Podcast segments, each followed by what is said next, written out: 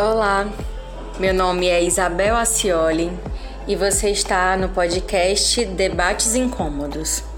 Hoje eu vou conversar com a Jéssica Silva, que é uma pesquisadora das afetividades de mulheres negras.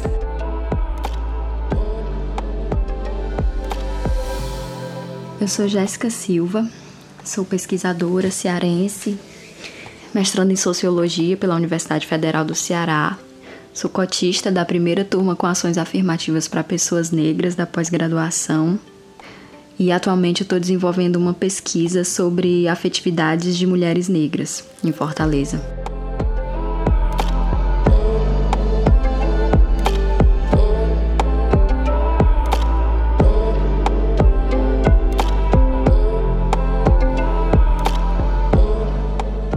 Jéssica, seja bem-vinda ao nosso podcast Debates Incômodos. Conta pra gente, quem você é?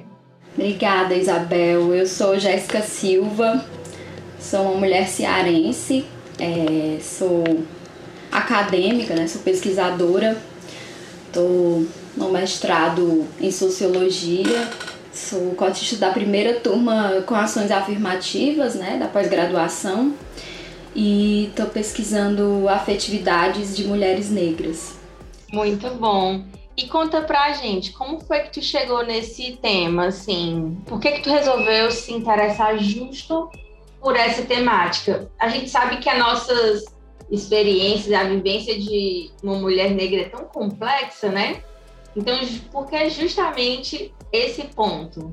Bom, na graduação eu tive um processo, né, de de escrita já uma, é, é uma opção para mim é, escrever, pesquisar com mulheres negras, né, entre mulheres negras. E já na graduação essa essa urgência ela veio para mim. Então estava num espaço, a minha graduação é em serviço social, né, eu venho do serviço social. E durante a graduação eu estava pesquisando é, o, o o andamento né, das mulheres negras entre movimentos mistos, movimentos de mulheres negras com mulheres brancas. E naquele momento, é, por fora né, da pesquisa, ali naquele circuito mais fora do, do, da parte do pesquisar mesmo, me veio essa urgência. Né? As mulheres falavam muito da solidão delas é, em levar pautas que não eram compreendidas muitas vezes pelo, pelos não só pelo movimento em si, mas por, por pessoas, né? Porque os movimentos são feitos por pessoas. E sobre é, todo esse processo solitário de estar nesses espaços também, e aí foram vindo essas demandas, né? Essas falas que ficam é, é, fora da pesquisa, mas que na verdade são muito importantes para a pesquisa, né? E naquele momento eu não podia me desdobrar em relação a isso, né? Eu não, não dei tanta atenção para essas demandas.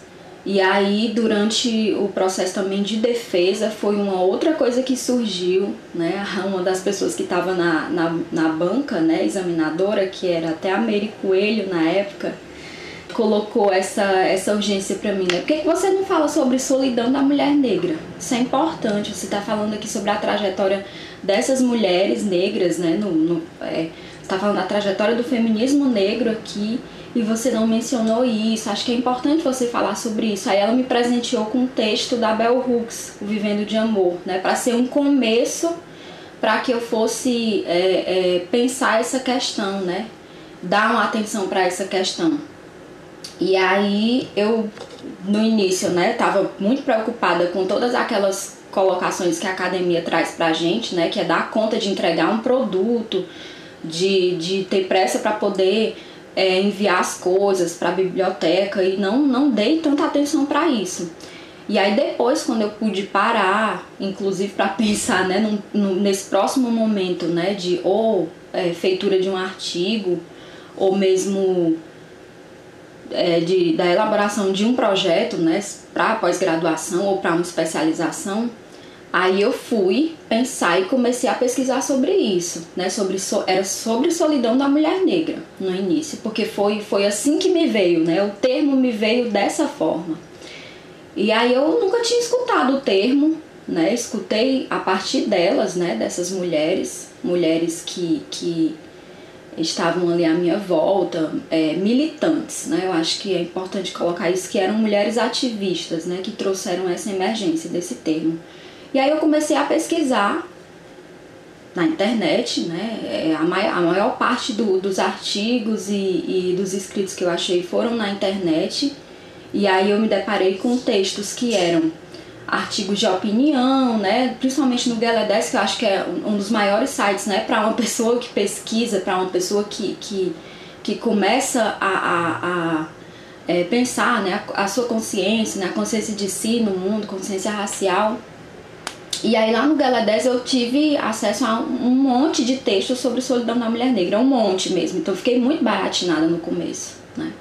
E aí eu tive acesso também aos textos acadêmicos, né, que eram aquelas produções mesmo das, das, das ditas intelectuais, né, e aí eu tive acesso ao, ao texto da Ana Cláudia Lemos Pacheco, né, ao da Claudete Silva, que são textos que hoje a gente pode considerar como é, grandes referências, né, nessa, na temática das afetividades, embora eles, eles é, se concentrem né, nessa discussão sobre a solidão, eles falam sobre as afetividades da população negra, né? E aí tem é, o, o, a, a, o sujeito central, que é a mulher negra, né? Porque, querendo ou não, são é, é escritos que são interseccionais, né? E aí é, é, esse sujeito que é privilegiado né, nesses estudos mas também tem outros, tem outros, outros artigos que, que falam sobre é, os afetos entre a população negra, né, e que de alguma forma perpassam por essa temática da solidão. E aí a partir disso eu fui conhecendo, né, é, e, e vendo também nas redes sociais. Eu sou uma pessoa não muito de redes sociais, então fazia tempo que eu não não caminhava, não, não, não via, né, e tal. Eu tive Facebook, mas há muito tempo atrás. Então, quando eu fui ver isso nas redes, porque foi quase que em sequência, né? É, os textos que eu encontrava no Medium, é, nesses, nos blogs, eles também remetiam ao que as, o que as pessoas estavam escrevendo nas redes sociais. E aí, de, só depois que eu fui para as redes sociais, e só depois que as redes sociais também, é, é, principalmente o Instagram, né? Mas primeiro foi o Twitter, foram espaços é, em que eu tive contato com vários discursos sobre afetividades e sobre solidão também. Enviesados ou não, mas são os discursos que as pessoas estão falando, né? Então acho que é, uma das coisas que eu também consigo entender já né, nesse processo de, de, de estudando isso é que há uma emergência de falar sobre afetividades, né? Independente da forma como isso é falado, é o que, que termos que são utilizados, eu, eu penso que que há uma emergência nisso. E isso é positivo, porque o afeto, é, o próprio amor, né, também são coisas que são muito caras para a população negra, né? Um, um, dos primeiros textos que eu recebi para começar a ler sobre isso, que foi o Vivendo de Amor, né, que é, às vezes as pessoas dizem que é o texto mais fraquinho da Bell Hooks e tal, mas é um texto que é muito pesado para a gente, né? Que é muito forte, é um texto que, que, que eu, para mim, né, particularmente foi um texto que foi assim, é, que abriu várias outras possibilidades, né, um texto que tem muitas chaves de compreensão interessantes para a gente pensar esse processo, né, de, de o, o processo de, de, de vivenciar os afetos, de, de vivenciar o amor, sendo uma pessoa negra que está atravessada né, pelo mundo branco, pelos racismos, e, enfim. E aí foi mais ou menos nesse caminho aí que eu fui entendendo. Muito bom, Jéssica. Nesse, nesse texto, gente, para quem não está familiarizado, eu recomendo muito, a Jéssica certamente também recomenda, né?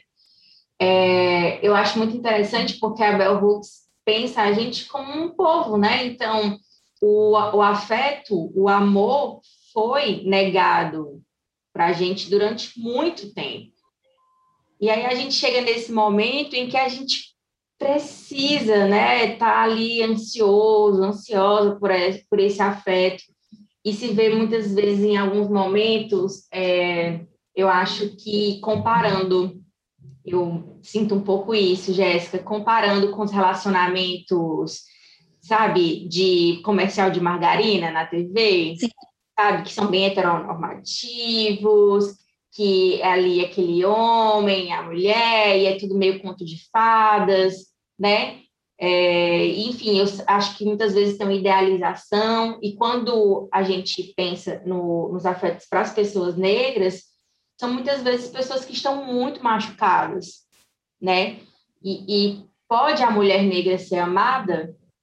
Pode a mulher negra ser acolhida? Né? Por quem? Quem é que vem, né, em, em, em socorro dela? Quem é que vem para esse acolhimento? Enfim, eu fico pensando muito nessas coisas.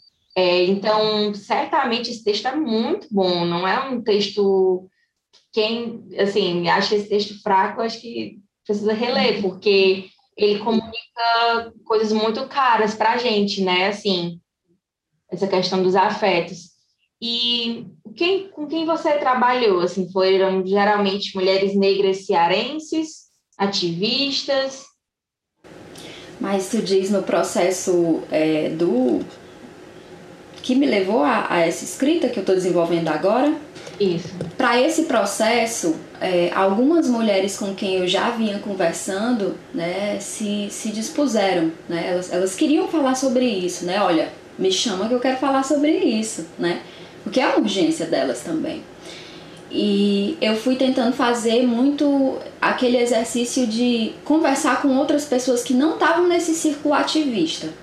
Porque eu acho que isso é muito importante também, né? Quando, quando a, a pessoa pesquisadora está ali naquela, naqueles espaços onde existe mesmo uma, uma demanda, né, mas que ela é uma demanda que está bem demarcada para um grupo, né, que é um grupo político, que é um grupo também que, que pensa coisas afins, né, parecidas, mas é aquelas pessoas que estão, é, digamos que, bem afastadas desses circuitos ativistas. Como é que elas pensam essas questões? Porque, por exemplo, quando eu me deparo com esse termo, solidão da mulher negra, e veja bem, eu não. Eu, eu, eu nunca tive uma trajetória assim de, de inserção no movimento negro. Né? A, a minha inserção ela tá é, muito mais voltada para o movimento de mulheres negras, né? aqui em Fortaleza e tal. Mas é uma trajetória que é muito curta ainda, né? Muito, muito passos ainda muito pequenos, né? Caminhadas ainda muito pequenas. Mas é, quando eu me deparei com isso, eu também não tinha muita, muito, muita inserção política e tal. A minha inserção, na verdade, estava vindo daqueles contatos que eu estava tendo por obra da pesquisa.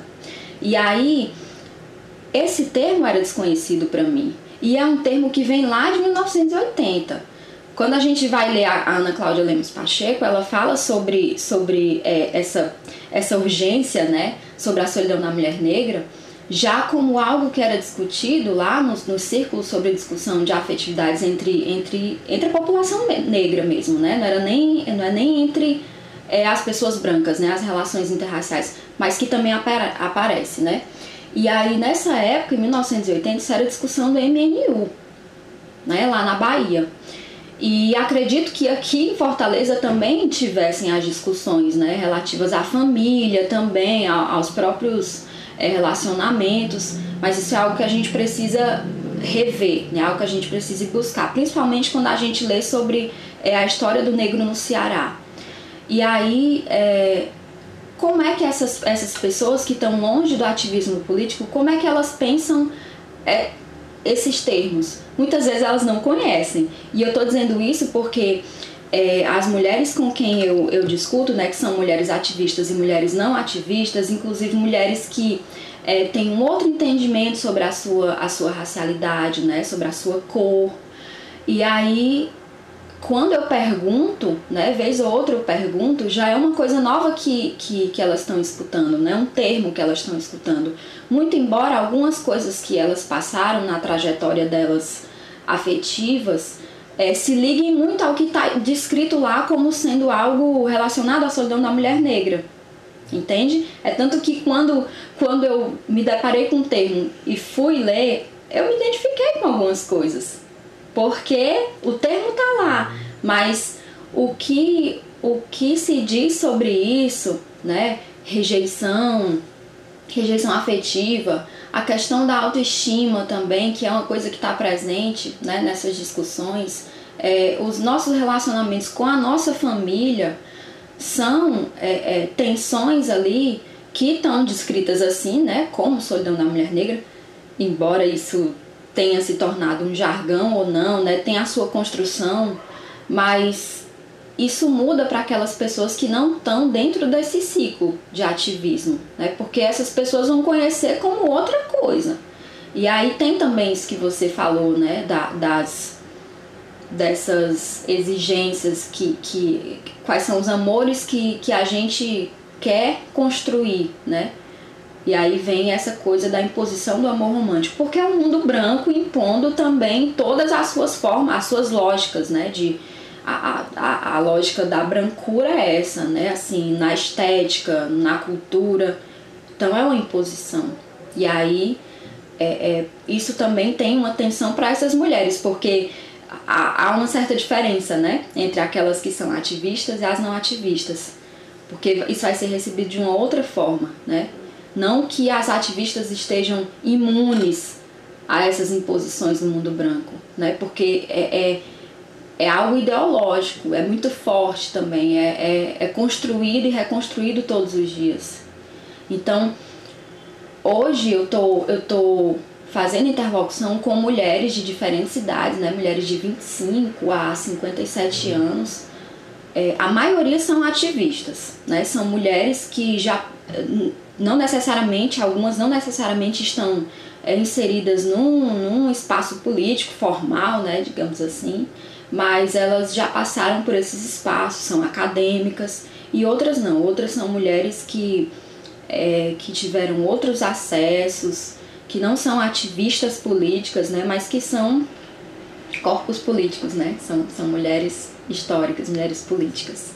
É isso. Jéssica, eu fico pensando, né, como você até mencionou agora há pouco, esses temas que a gente pesquisa, né, eles estão conectados com a nossa própria vida. É, não tem como a gente falar sobre essas temáticas, né? Eu pesquisando, enfim, branquitude, né?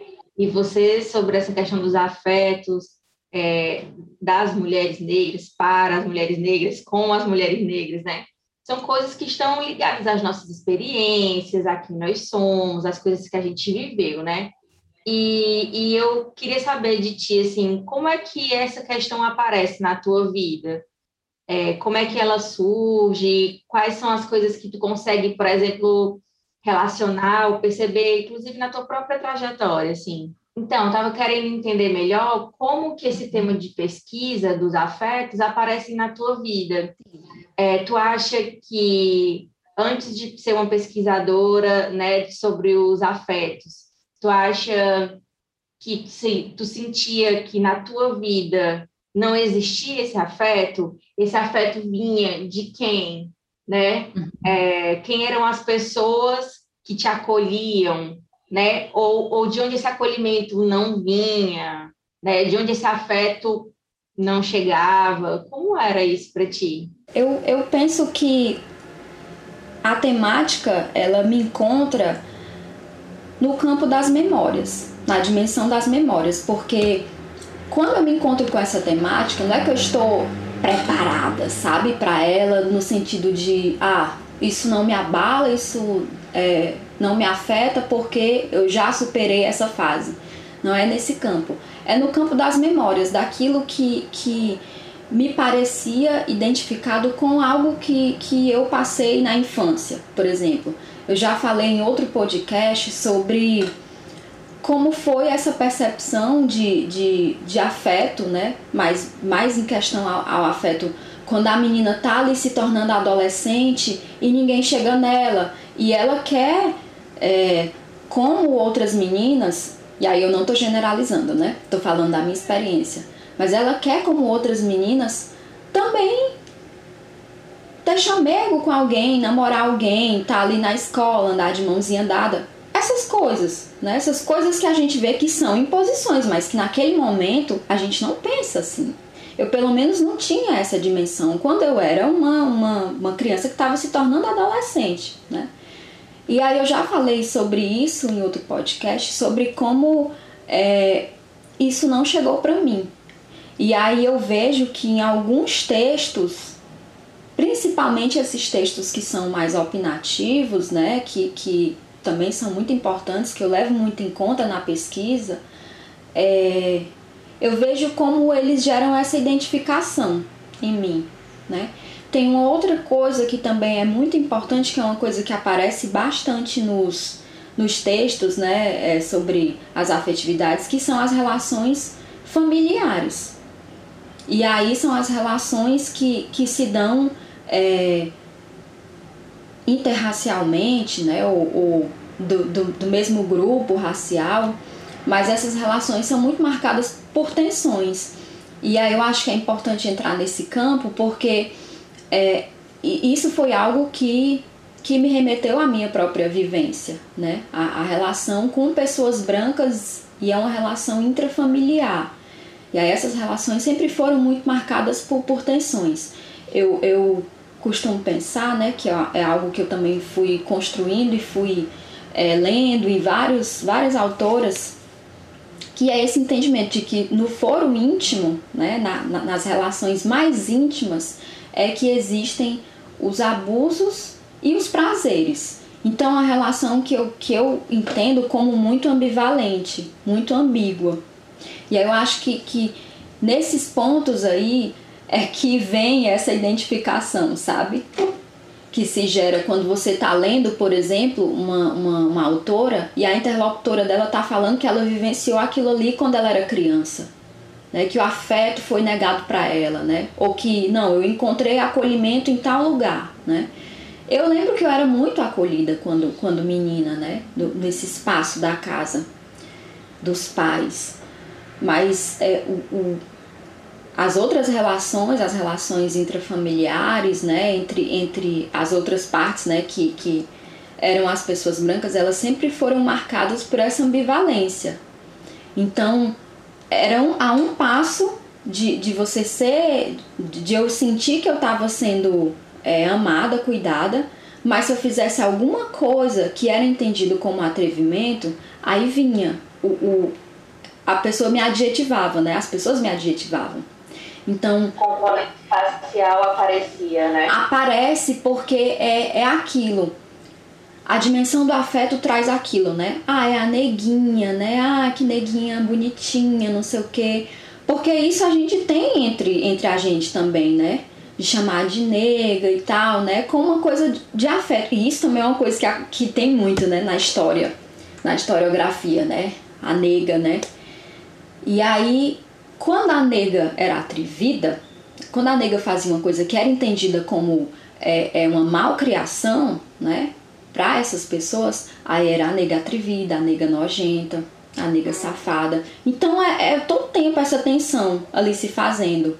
E isso é uma coisa histórica, de verdade. Quando você pega é, é, aquele livro que é organizado pela Giovanna Xavier, que são a, é, as mulheres negras né, no período escravista, né?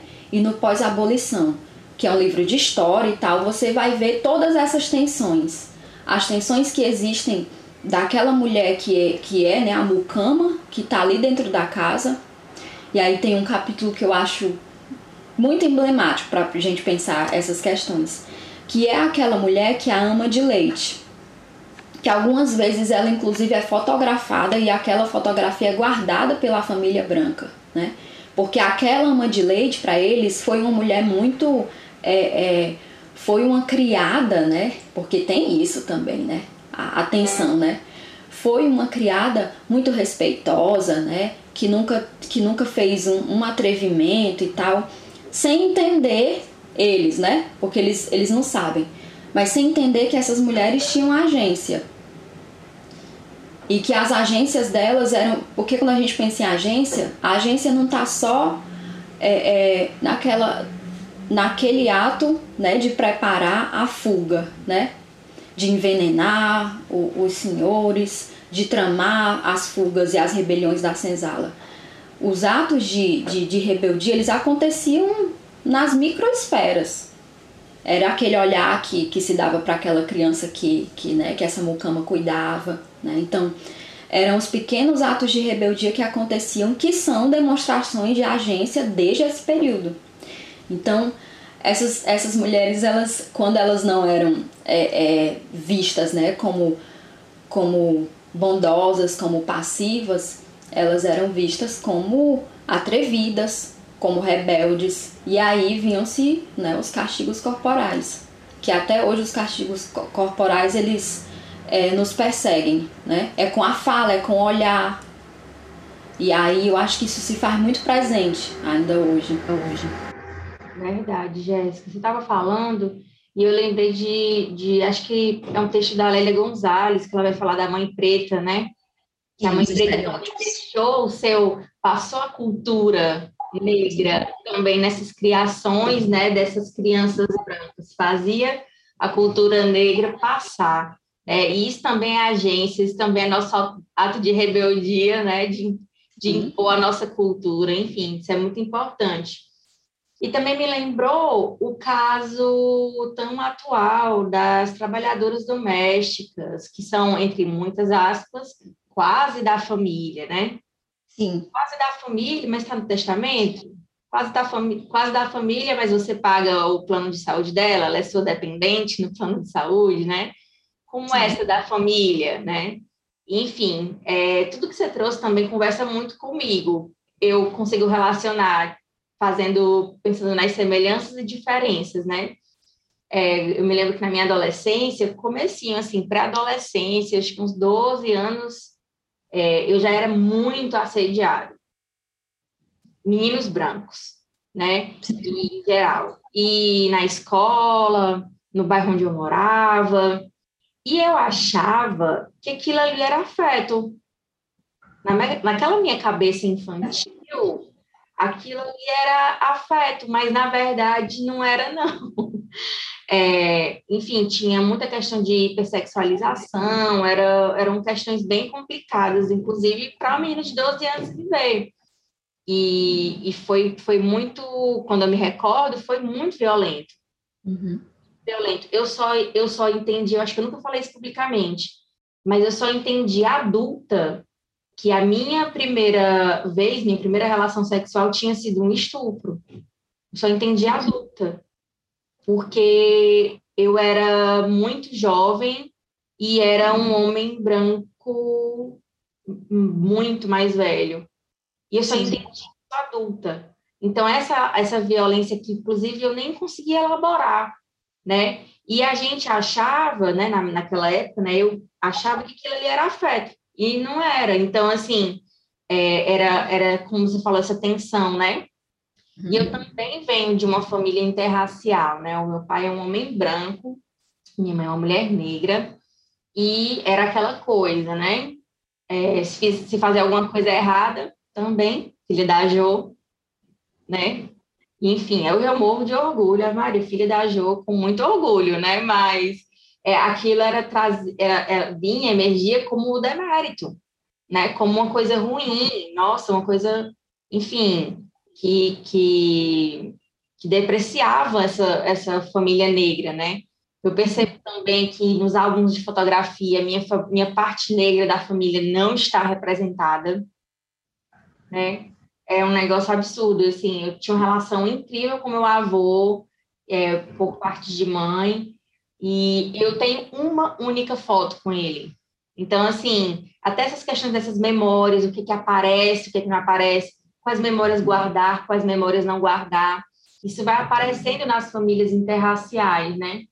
E toda aquela pressão sobre o meu cabelo, até a brincadeira que meu pai fazia quando eu era pequenininha, a brincadeira, entre aspas, que era apertar o meu nariz.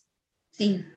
Né, para afilar, para ficar bonito né? Então, assim, essa brincadeira que a gente achava que era brincadeira, toda vez que eu comento isso com alguém, é, com uma pessoa negra, ela fala, ah, eu, também passei por isso. Ah, minha família também faz isso comigo, uhum. né? Então, essa brincadeira, na verdade, escondia um desejo de branqueamento. Olha, o seu nariz do jeito que é não serve, não dá, não é bonito. Então, a gente cresce também, internaliza isso, né? E cresce com essas, essa autoestima mutilada, né?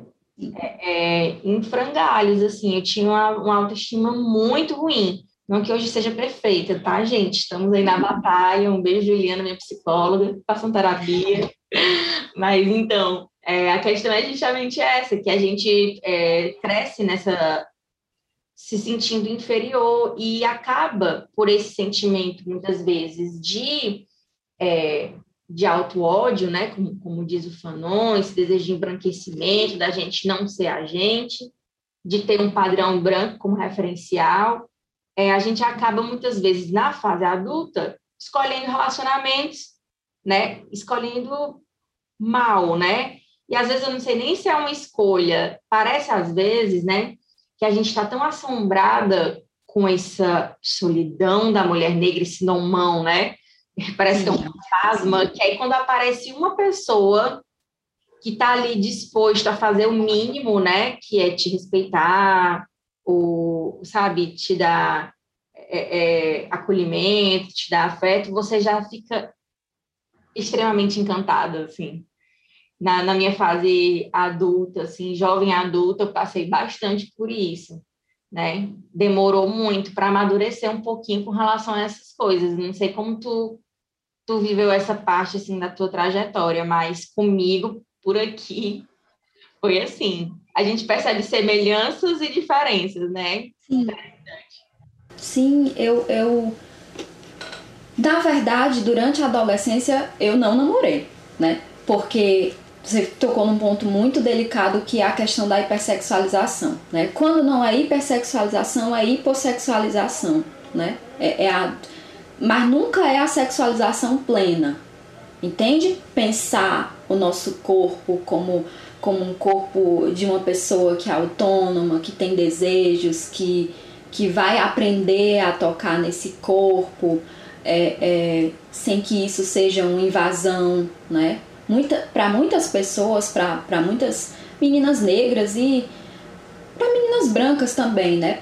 para mulheres, muitas vezes, o, o, primeiro toque ele não é um toque de cuidado, ele é um toque de invasão, né?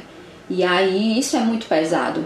E isso vai ali é, é, fazendo parte daquela da história daquela, daquela menina, né? Que vai se tornando adolescente, depois vai se tornando adulta.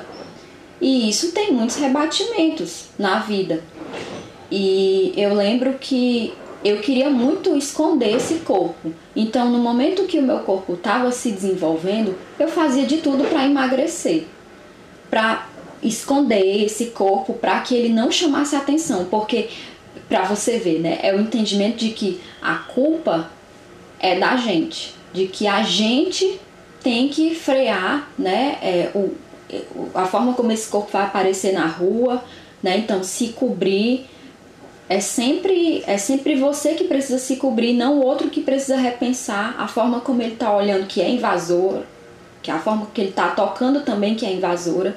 E eu não tive essas experiências, né, assim, de, de afeto ou de namorar mesmo durante a adolescência. Eu só fui ter depois de, acho que de 19 anos para cima, eu fui começar a ter mais relações muito esparsas também. E aí eu, eu, eu me relacionava com, com pessoas de todas as cores, né? Eu tive relacionamentos é, curtos também, tive relacionamentos abusivos, né? Porque relacionamentos com pessoas. E, e isso foi é, me desgastando bastante, né? Em relação a, aos amores e tal, e, e a essa coisa dos relacionamentos. E só muito tempo depois, assim, eu acho que eu, eu precisei ficar, né, um pouco mesmo é, é, sem constituir essas relações para poder me, me repensar, né? Mas esse foi um processo que eu tive muito apoio também, é, fazia terapia, né? Mesmo que com psicólogas brancas, mas isso foi importante no momento, né? Acessar isso. Hoje eu faço terapia com mulher negra, né? Que faz toda uma diferença na nossa vida, né? O olhar que a pessoa é, é te lança, né? O, o, espaço que a pessoa te proporciona é outro. Então, o entendimento de, de certas questões também são muito mais é, desenvolvidos do que, pelo menos a minha experiência é essa, né? Do que com uma pessoa branca. Que eu acho que certos temas eram é, escamoteados e que acho que eu nem tinha é, coragem, assim, nem, nem me sentia confortável para abrir para uma pessoa, porque era branca. Mas só hoje eu consigo compreender isso. E aí, em relação a, a, essa coisa do corpo, foi é uma construção né, diária. Eu acho que até o processo mesmo de, de se entender como pessoa negra é uma coisa que é contínua, né? É um vir a ser. Não é algo que está é, é, como você disse, né? Assim, não, não são coisas que estão superadas, né? Fiz o caminho linear, pronto, cheguei bem acolá, parei, já sei que sou. É um processo que vai sendo feito e refeito. E aí eu acho que, que essas, essas histórias, que são histórias é, ruins, elas também fazem parte da trajetória da gente. E aí elas vão. A questão é como é que a gente pode fazer um, um, um um entendimento, uma percepção disso é, de uma forma que não, não nos deixe caídas no chão, sabe? O que, que a gente faz com isso, né? Para não se pensar também como uma pessoa que é um problema, sabe? Quais acessos que a gente tem. É muito difícil num mundo que é racista. Porque a todo instante é, é, é um, vem posições para te dizer que você é o problema, que você não é bonita, né? Então, são são processos que precisam ser feitos todos os dias e refeitos, não é você vai relaxar e, e, chega, né? E infelizmente a gente ainda não pode se dar esse luxo, sabe? De relaxar. E eu sinto, quando eu, quando eu falo isso, eu sinto que a gente tá sempre numa coisa de ação, sabe? A gente nunca tá confortavelmente, assim, passando pelas coisas, a gente tá sempre numa coisa de ação. Eu assisti a uma peça, uma peça online, que foi uma peça escrita pela Tatiana Nascimento, né? Sim, ah, não dorme.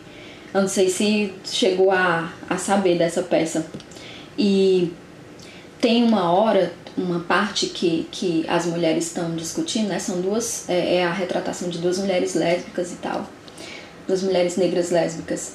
E elas tem, tem uma parte do texto que, que é que se fala que os sonhos da preta são sonhos musculares, são sonhos de ação, né? Porque são sonhos que remetem muito à nossa vivência sempre na defensiva, sempre fazendo enfrentamento com alguma coisa. Isso é tão cansativo, sabe? Que eu acho que, que quando a gente vai é, é, fazendo uma reflexão sobre isso, a gente começa a pensar, pelo menos eu comecei a pensar, sobre como eu não queria me cansar tanto, e quando você ama outra pessoa, quando você está numa relação, isso demanda energia, né? Você gasta muita energia, seja do início, né, do flerte até a vivência cotidiana com a pessoa. Isso é energia. E aí, com quem é que você vai gastar essa energia, né? Quanto que você vai empregar de energia e quanto que a outra pessoa também vai é, empregar ali de energia. E aí, sendo uma pessoa negra ou sendo uma pessoa branca, o quanto que essa relação é confortável para você. Porque eu gosto de pensar as mulheres negras, que acho que isso é uma opção também. Porque aí eu me repenso, né? É, eu, eu, eu costumo pensar em nós como mulheres de agência, sabe?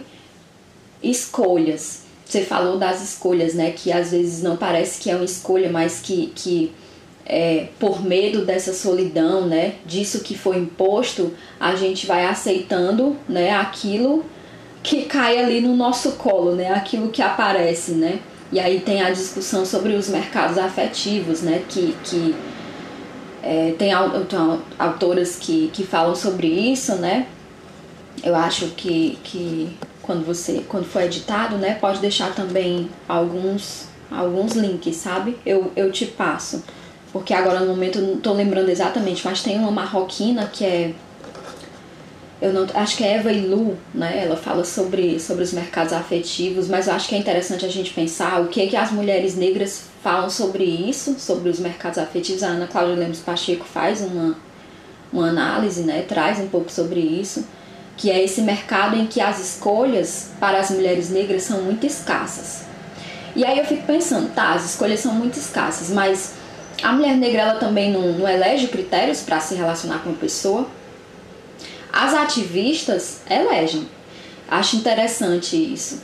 Lendo o trabalho da Ana Cláudia Lemos Pacheco, eu comecei a olhar também para as relações das mulheres à minha volta. E aí as ativistas elegem uns critérios que são é, bem particulares desse, desse espaço, né, do ativismo, do ativismo negro. E as não ativistas também elegem critérios. Muito embora esses critérios sejam é, é, muito informados por aquilo que é imposto, né, de uma cultura romântica, né, de, de um amor romântico, que, que esse amor romântico é precisa ser é, é, muito problematizado pela gente, sabe? É, isso é uma tarefa muito, muito grande que eu acho que, que a gente ainda tem. Porque o amor romântico vem por todos os canais. É a novela. É, eu fico pensando, Jéssica, é, eu até escrevi um texto sobre isso há um tempo atrás, na época do casamento da Meghan Markle, né? Que, é, enfim, ah, nossa, uma, uma princesa negra. Gente, olha os espaços que a gente está querendo entrar. Por favor, sabe? Tipo, de colonialidade, de famílias brancas que tem um, todo um passado, é, é, é, é, enfim, colonial ali, não é nem passado, é uma história, né? Porque é passado, presente, né? E, e eu fico pensando, será que a gente está desejando coisas que são para a gente, que vão nos fazer bem, né? E eu fico pensando que muitas vezes as mulheres negras estão tão ansiosas por esse, por viver esse conto de fadas, que não percebem que esse conto de fadas não só tem no papel, na história, que na vida real não tem nada de encantado, né? Não tem nada de bonito. É aprisionador, enfim, esse, esse romantismo, né? Não é, não é algo para a gente. E daí que a gente entenda que quando chega na nossa vez, né? Parece o seguinte, ó, parece que ah, agora chegou a minha vez de ser amada, e bem na minha vez o romantismo não vale mais, né? Sim.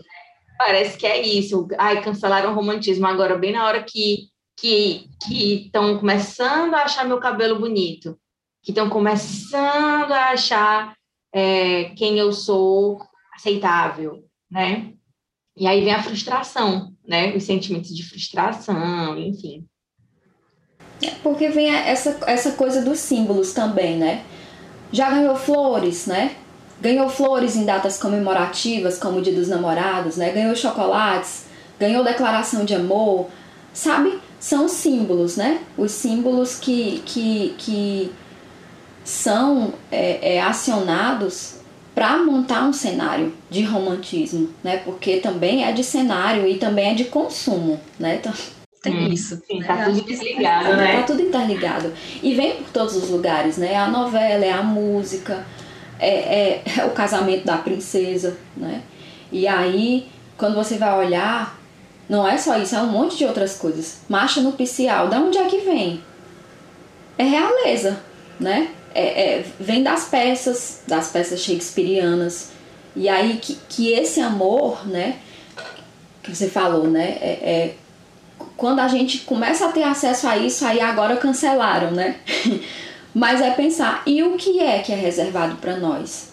Primeiro, eu acho que, que não nessa ordem, mas se a gente pensar que nós fazemos parte, né, de, de, de um grupo de pessoas, né, que nós que nós temos é, essa a, a, nossa a nossa ascendência, né, e tal, e as nossas descendências trarão, né, também essa marca, né, de pessoas que não foram entendidas como gente. Então, para pensar a humanidade, ainda tem esse passo, né, para pensar a nossa humanidade.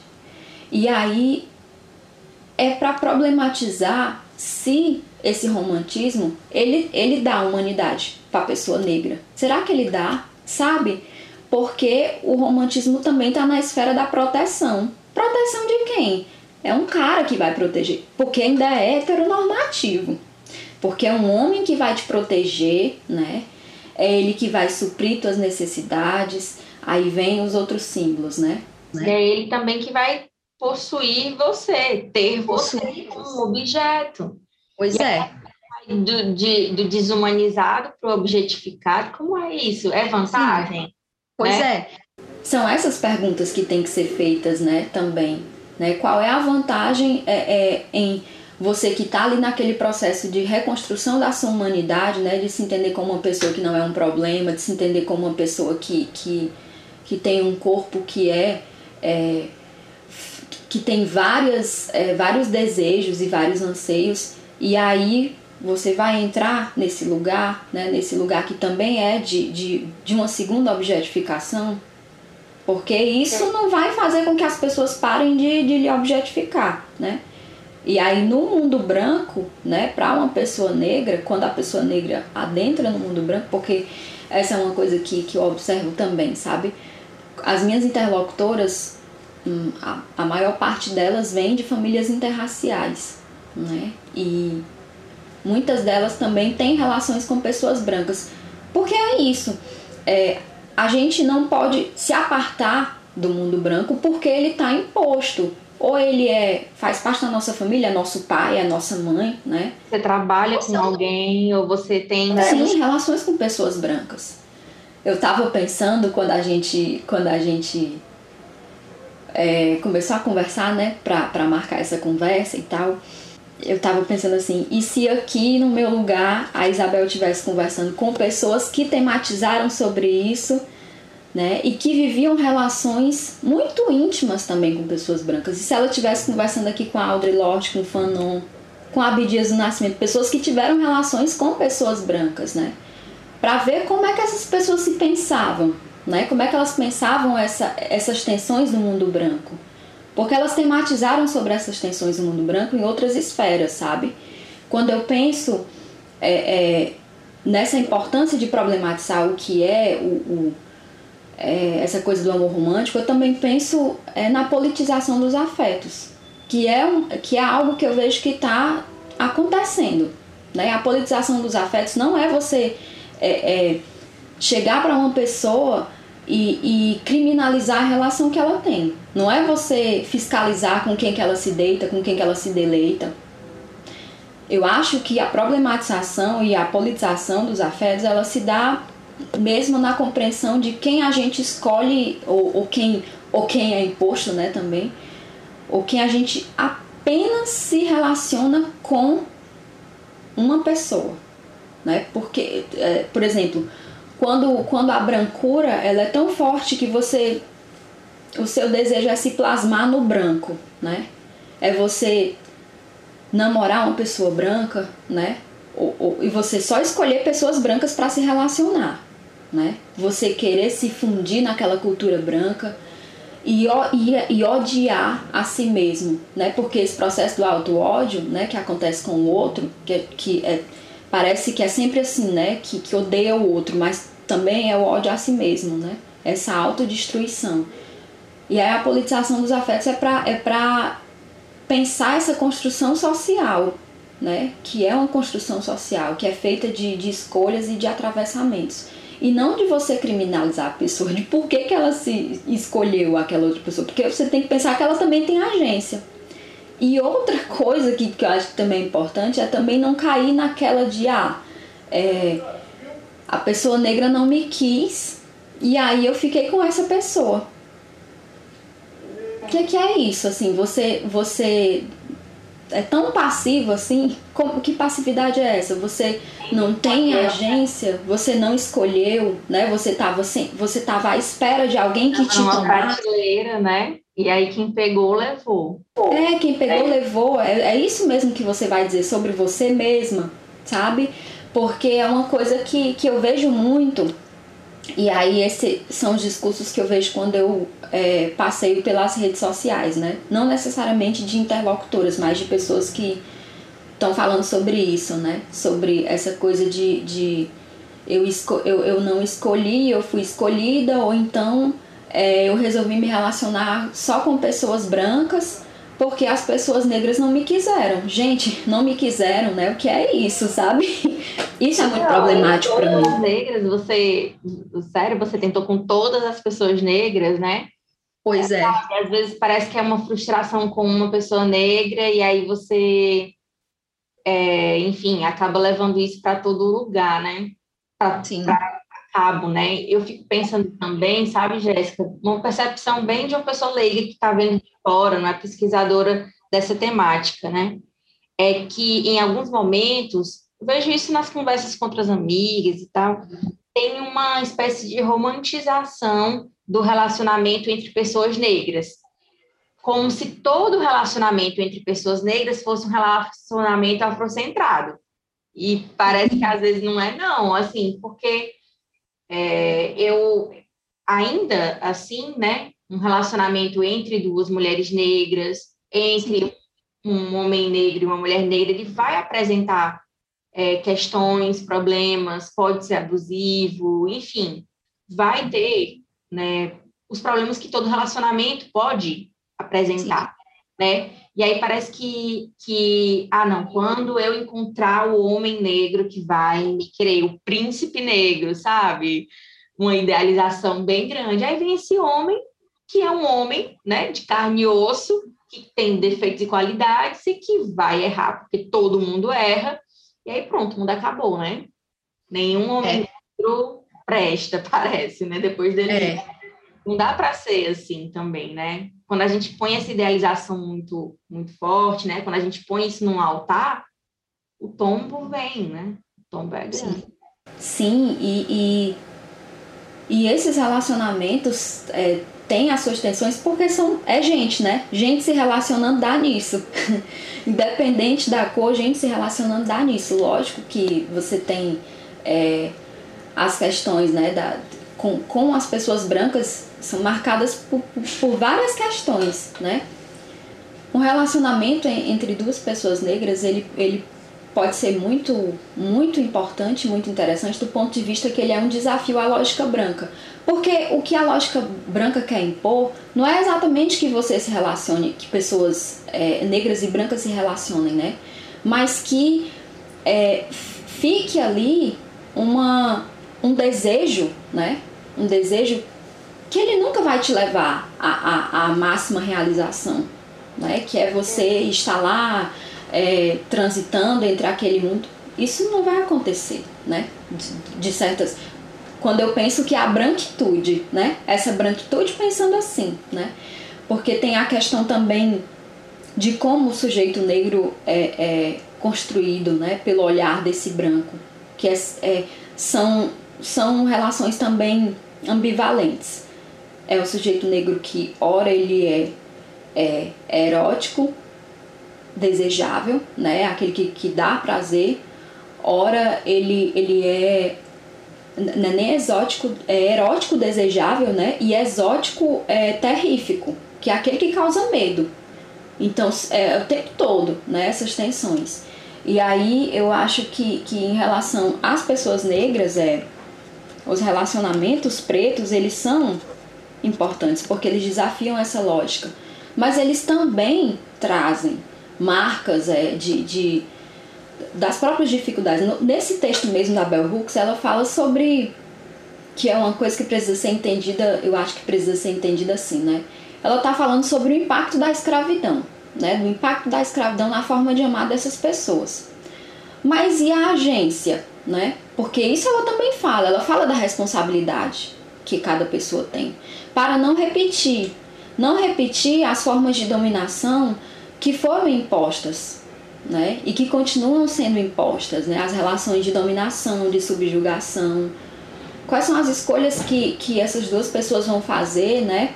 É, de não repetir essas coisas, né? De não repetir essas, é, essas amarras. E aí eu, eu, eu vejo isso muito muito forte assim nos textos que eu leio também, sabe? É, quando as interlocutoras estão falando sobre a relação que elas tiveram, né? É, é, tem aí várias outras coisas que são, é, é, eu não diria, eu, eu diria produzidas, sabe? Porque quando eu penso também em reprodução, fica muito naquela ideia de que você não tem escapatória, você vai reproduzir, né? E você fica reproduzindo porque aquela, aquela estrutura se impõe a você e você não consegue não reproduzir. Mas você está produzindo também, você é capaz de, de, de escrever outra história com aquela pessoa. Exatamente, transformação, né? Agora eu fico pensando como é desafiador, Jéssica, ter todo esse entendimento e estar no relacionamento com uma pessoa branca né? Sim. A gente imagina, assim, né? É, eu estou no relacionamento com um homem branco, e aí eu fico pensando desde o primeiro momento, desde assim que a gente começou a sair, né, a se encontrar, eu ficava pensando, tá, ciente de que a mulher negra está na base, né, dessa estrutura social, e esse homem branco, cis, hétero, tá lá em cima, o mundo foi feito programado para ele né? Como fazer essas pessoas que estão nessas extremidades terem um relacionamento possível, saudável, enfim, que seja prazeroso para os dois, né? Que seja bom para essas duas pessoas, né? Eu acho que é, é desafiador e eu sinto que muitas vezes as pessoas ficam é, surpresas, né? Nossa, e como é que faz? Como é que eu escuto muito isso, enfim. E aí é uma coisa que eu queria te perguntar também, né? Quais são as possibilidades? Como lidar? Como negociar? Enfim, como fazer? Sim. Essa resposta é muito complexa e eu não tenho como dar ela, assim como você não tem como dar. Você tem como é, é, ir fazendo essas negociações, né? E ir pensando é, a, a sua própria experiência apenas para você, né? E, e cada pessoa vai fazendo as agências que pode, né, dentro de, dessas relações. Eu também me relaciono com uma pessoa branca há uns quase sete anos aí e todas essas questões que são questões, né, da memória também, de como a gente se relacionava com, com pessoas brancas na infância, né, e como a gente continua se, se relacionando com pessoas brancas e como isso às vezes pode ser doloroso elas se colocam como uma dúvida, né? Quando você começa a se relacionar com essa pessoa branca. Será que essa pessoa vai fazer isso comigo, né? Você já fica na desconfiança, né? Na defensiva. Na defensiva, né? De que a pessoa vai, ela vai fazer aquilo contigo. Só que aí é que tá, né? As perguntas que eu costumo fazer pra mim, pra, pra transitar nisso, porque foi uma escolha, né? Eu escolhi é, é, estar com um homem branco, né? As perguntas que eu vou fazendo é o quanto, e aí eu acho que elas podem ou não servir para as outras pessoas, né? O quanto eu vou me automutilar para estar nessa relação. Porque estar com pessoas brancas pode significar isso. Pode ser você, porque você vai transitar no mundo dessa pessoa, né? Que não é um mundo à parte, é um mundo que está ali sendo imposto. E aí, o, o quanto que você vai se automutilar? O quanto que você vai é, se sentir desconfortável para poder sustentar uma relação com uma pessoa branca. Se tiver a menor possibilidade de você se automutilar, negar a si mesma, você é para sair. Pegue o beco porque não vai dar para você, sabe? E aí eu não tô dando aqui, escutem bem, pessoas. Eu não tô dizendo aqui para as pessoas terminarem os relacionamentos dela amanhã, sabe? Assim, para que as pessoas, ah, então essa relação não dá mais para mim. Eu, eu acho que essas, essas questões, elas precisam ser pensadas, né, e amadurecidas. Olhar para a trajetória, né, assim, de a pessoa que está se relacionando com a pessoa branca, né, seja é, é, um homem ou uma mulher negra, ou uma pessoa não binária negra que está se relacionando com uma pessoa branca, é, é essa pessoa pensar que experiências que ela tem tido em que ela tá é, é, deixando de, de fazer coisas que ela gostaria, né? Quando você tá no relacionamento, óbvio, tem concessões, né? Porque as relações são assim, você faz concessões, é, você faz acordos com a pessoa. Isso aí é diferente de você negar a si mesma, né? Ou então de você estar tá num espaço que você não pode falar sobre questão racial, porque tudo isso, e eu não vou dizer que eu já entrei nesse relacionamento assim, muito espertona, muito sabedora disso. Eu fui adquirindo isso ao mesmo tempo que eu estava é, é, fazendo as minhas leituras. Isso, né? É, é, com, com outras pessoas negras, porque também é isso, né?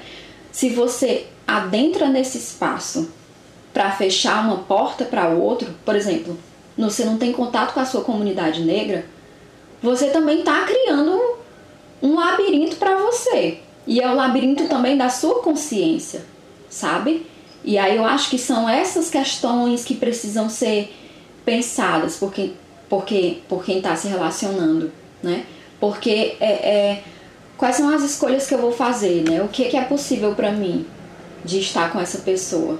Se a pessoa é, é precisa é, esquecer quem é ela mesma, né? Ou, ou, ou achar que, que aquela, aquela relação vai dar um status para ela de cidadania, por exemplo, de se pensar uma pessoa só porque está com aquela pessoa, ali já aconteceu um processo de, de, de denegação, sabe? De si mesmo.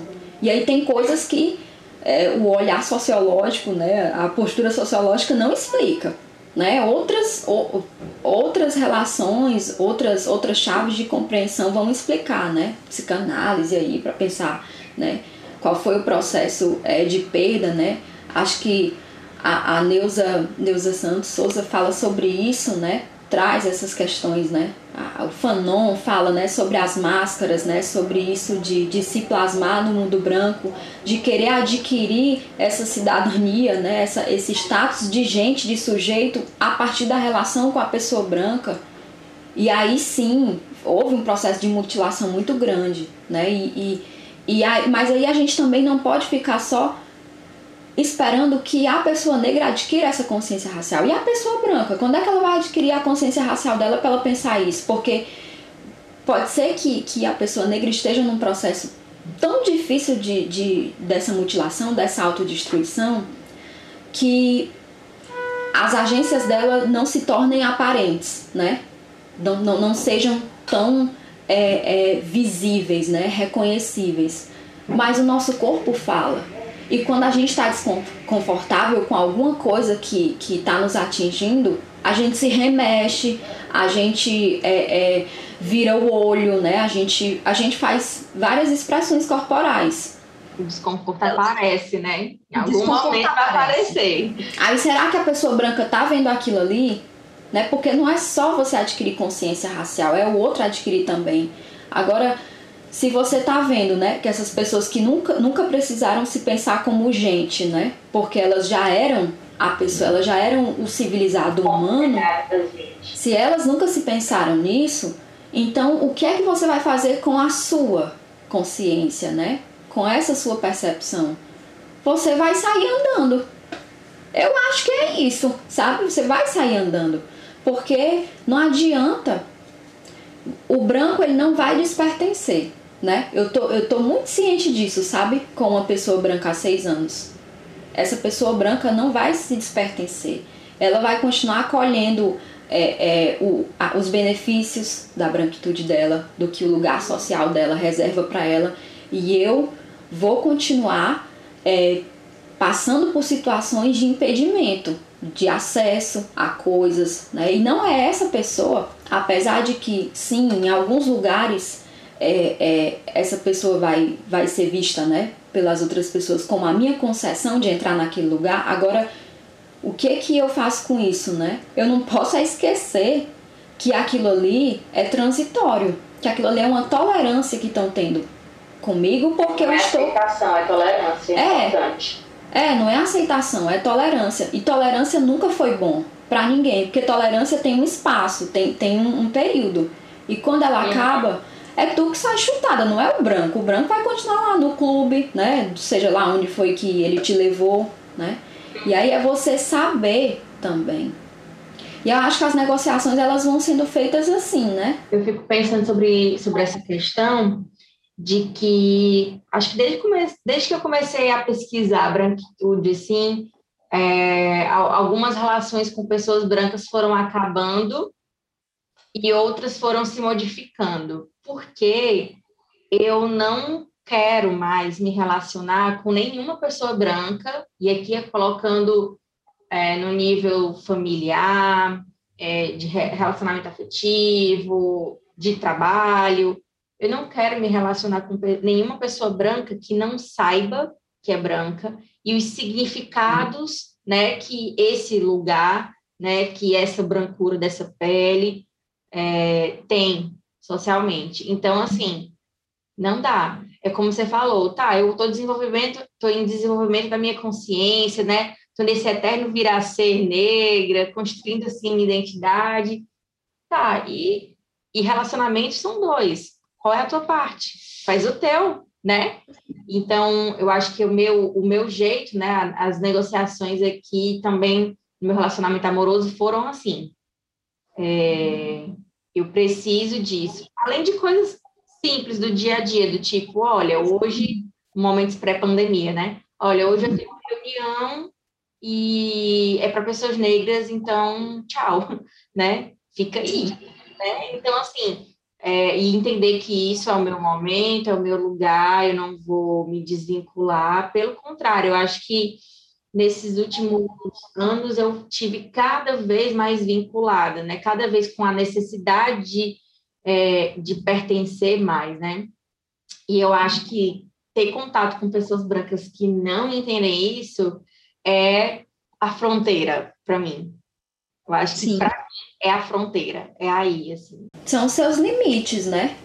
E os limites é... que a gente vai impondo, eles não precisam ser é, é, pequenos, não. Eles podem ser complexos. Como tu falou, né? É, é, hoje eu tenho uma reunião, né? Tchau. E não é preciso explicar muito, sabe?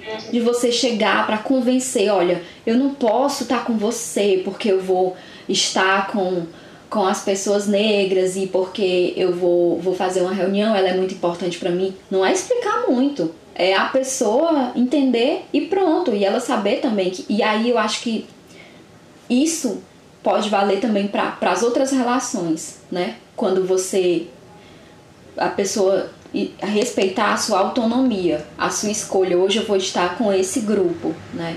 E eu vou estar e aí você não precisar explicar muito para a pessoa ter esse trabalho de convencer a pessoa, né? E, e, é uma coisa que é um limite que eu também me dou muito, sabe?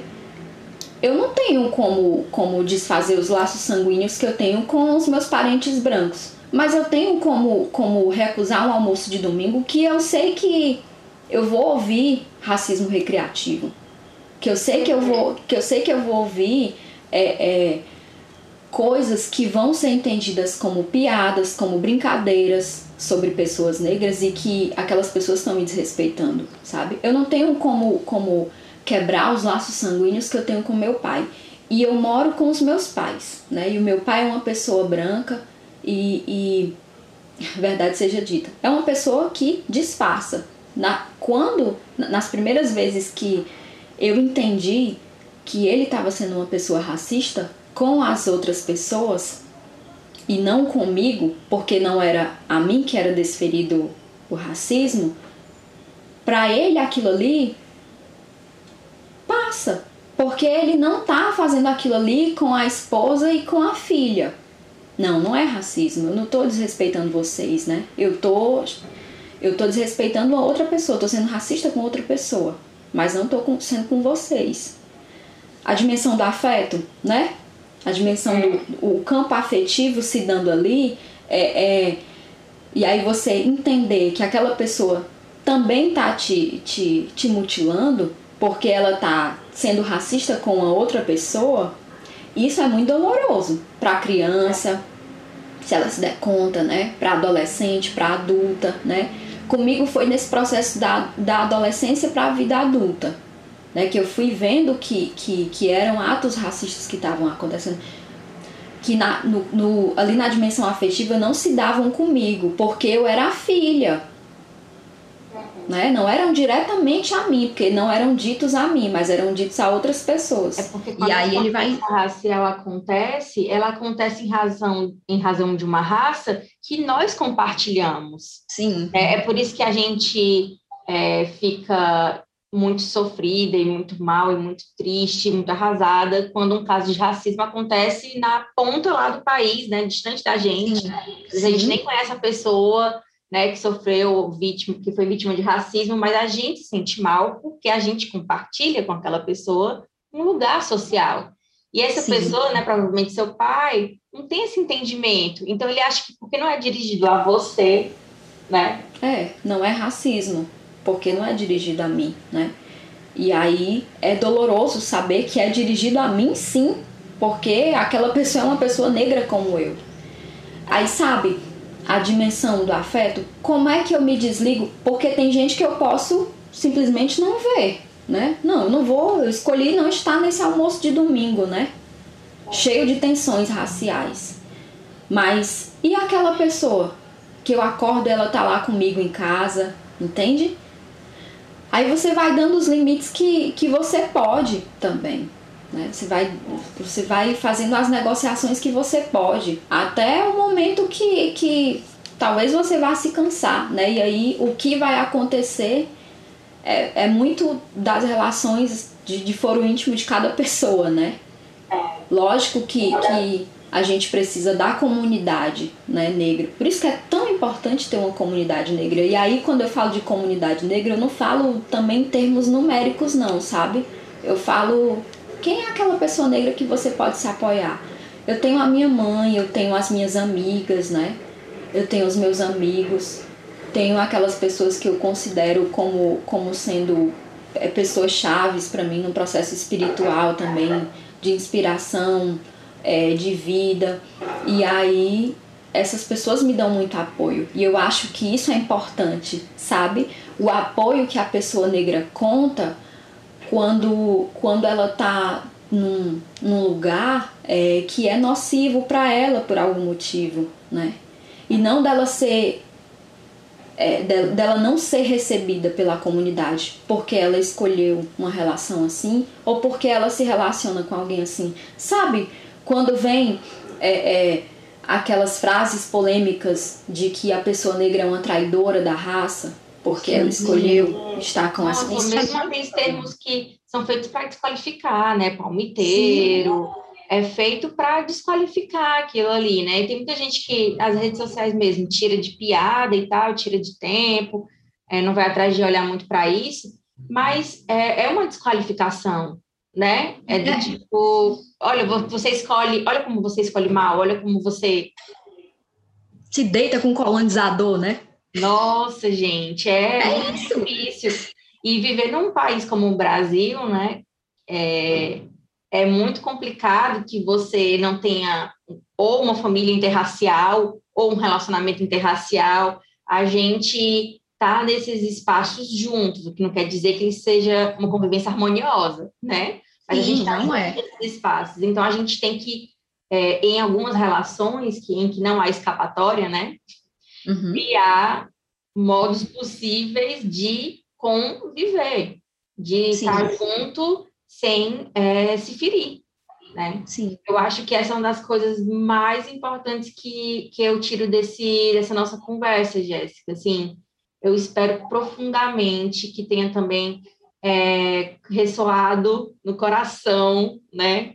Os afetos das pessoas que vão ouvir a gente, sejam elas brancas, negras, amarelas, enfim, fiquem é, com essas mensagens. E eu queria, já estou te alugando um tempão aqui, é, queria agradecer pela sua disponibilidade, né, pela sua paciência, assim, pela conversa maravilhosa. E eu queria abrir para ti, enfim, para se despedir, passar uma mensagem final. É, o papo tá ótimo, a gente podia ficar mais umas duas horas aqui, mas enfim, vida de pesquisadora, gente, vocês sabem, né? E que bom, né, que a gente está viva, né, e podendo fazer esses trânsitos aí. Ah, Isabel, eu queria muito agradecer, né, a disponibilidade de poder falar sobre isso. É, o que eu tiro dessa, desse processo de pesquisa, né, que ele não é um produto final para uma academia, né, branca, ocidentalizada, é que os afetos, né, o amor, ele precisa ser algo pautado no debate público, né? E Bell Hooks me, me traz essa, essa chave, sabe? E, e é, desfaz aí alguns enigmas. Eu acho que, que debates públicos sobre afeto, sobre amor, são tão importantes quanto outras coisas que são direitos da população negra, né? Como o nosso, o, o a importância da gente poder acessar é, é, segurança alimentar, né? como é importante a gente não ser assassinada dentro de casa, como é importante que a gente possa, possa é, transitar entre os espaços, né, ter acesso a, a, a emprego, a direitos básicos sociais que estão aí e que a gente que constrói esse país, então o afeto ele também precisa estar tá na esteira desses direitos que a gente precisa acessar, que a gente tem direito de acessar, né? O afeto ele não é um, uma coisa acessória, ele não pode ser algo é, secundarizado, né? O amor não pode ser algo secundarizado. É algo que também é motor para as nossas lutas, né? Pessoas que, que, que é, escolhem amar e ser amadas, Bell Hooks aqui falando através de mim, né? É, são pessoas que, que trazem né, esse ímpeto revolucionário. Eu acho que isso é importante, sabe? As, e as revoluções, elas não são nem, é, quando eu falo sobre isso, né, é nem daquele, daquele campo assim super transformador não, sabe? São, são das mi, microtransformações, né? Das microagências que a gente pode fazer, né? E aí amar e ser amado é uma escolha, né? Uma permissão, né? Que você dá a si mesmo. Acho que é discutir isso no debate público politizar os afetos, sem criminalizar as relações que as pessoas escolhem para elas e acolher elas se elas precisarem. Acho que é isso. Perfeito, Jéssica, amei. Gente, esse é mais um Debates Incômodos. Eu ouvi a Jéssica Souza e a gente espera vocês no próximo episódio. Um beijo.